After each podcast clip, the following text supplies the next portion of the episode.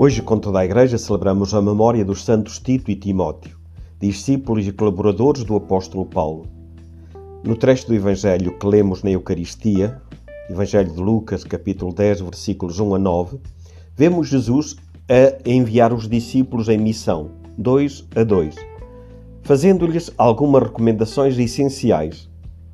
Que sejam pessoas de paz, cordeiros, mesmo se se encontrarem no meio de lobos, que não se apoiem nos bens materiais, que vão sem bolsa nem alforge, que amem as pessoas, mas sem apegos humanos.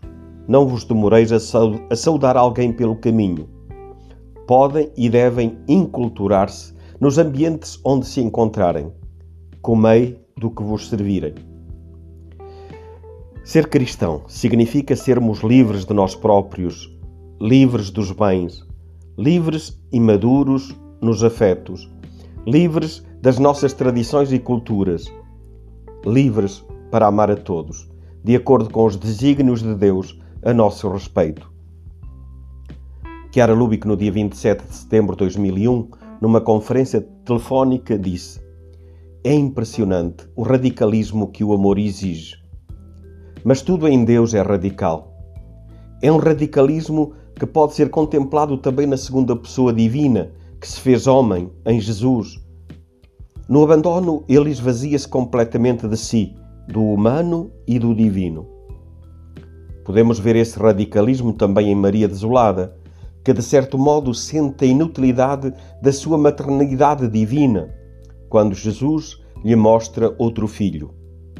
Desse modo, Maria perde o que possui de mais humano e de mais divino. Deus pede tudo.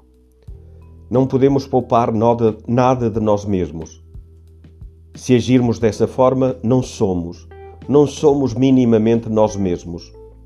Nós somos, repito, se somos o outro, se somos o outro com maiúscula.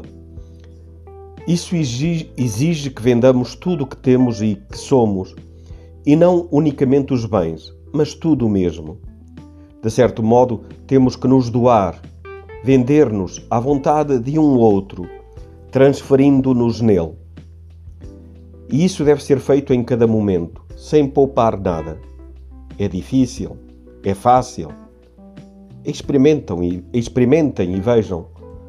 Doar-se em cada momento à vontade de Deus, ao outro, ao irmão que devemos amar, ao trabalho, ao estudo, à oração, ao lazer, à atividade que devemos realizar.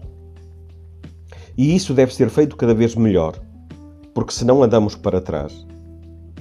Uma ajuda para nos comportarmos assim é repetir antes de cada ação, mesmo da mais simples e mais banal. Isto é o que de mais belo posso fazer neste momento. Então somos, porque somos outro Jesus, que é o amor. Esse era o empenho de João 23, fazer bem o que devia fazer no presente, como se tivesse nascido só para realizar aquilo. É belíssimo este convite de Chiara a viver com radicalidade o seguimento de Jesus numa entrega total de nós mesmos à vontade de Deus no momento presente, colocando todo o amor em cada ação como se fosse a coisa mais bela que pudéssemos fazer, como se tivéssemos nascido apenas para este momento. Parece-me que viver assim requer um treino constante, como nos sugere a palavra de vida deste mês: aprender a fazer o bem, procurar a justiça.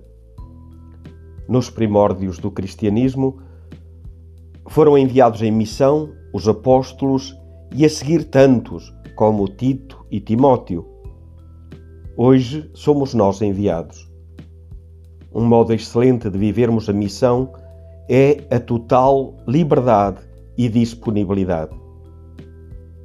Então, hoje, recordemos esta passa palavra: querer aquilo que Deus quer. Vamos juntos.